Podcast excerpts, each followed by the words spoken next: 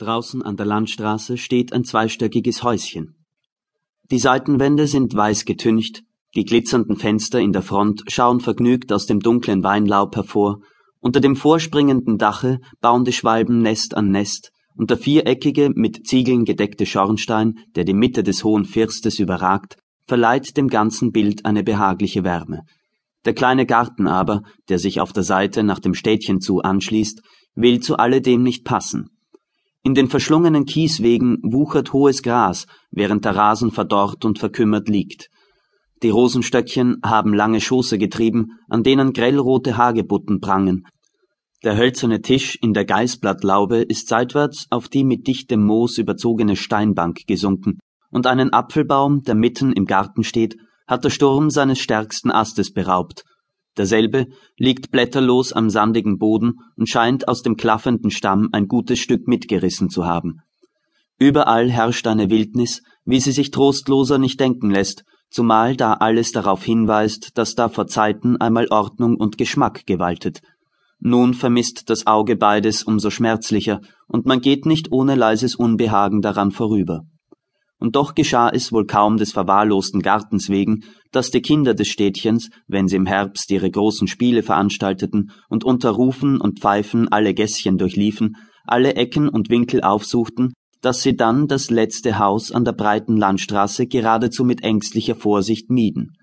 Oder dass der kleine Josef, den die Mutter noch in später Dämmerstunde um frische Eier nach dem entlegenen Heuhof sandte, lieber einen Umweg durchs offene Feld machte, oder dass das stets muntere Lieschen sich selbst im hellen Sonnenschein zusammenschaudernd mit leise hervorgestoßenem Hu gegen seine Freundin wandte, wenn beide, über und über mit Blumen beladen, die Landstraße her aus dem Wald zurückkehrten.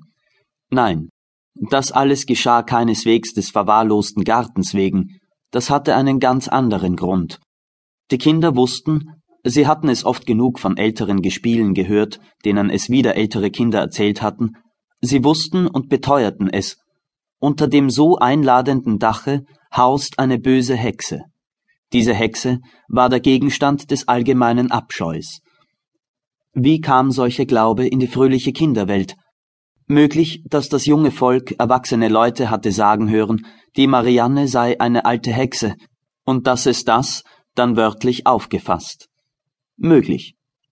Dass die Marianne wirklich hexen könne, lag der rührigen Kinderfantasie nicht so fern, vernahm man doch allerorten von ihrem unermesslichen Reichtum, von angehäuften Talersäcken und dass sie gar nicht wisse, wohin mit dem Geld.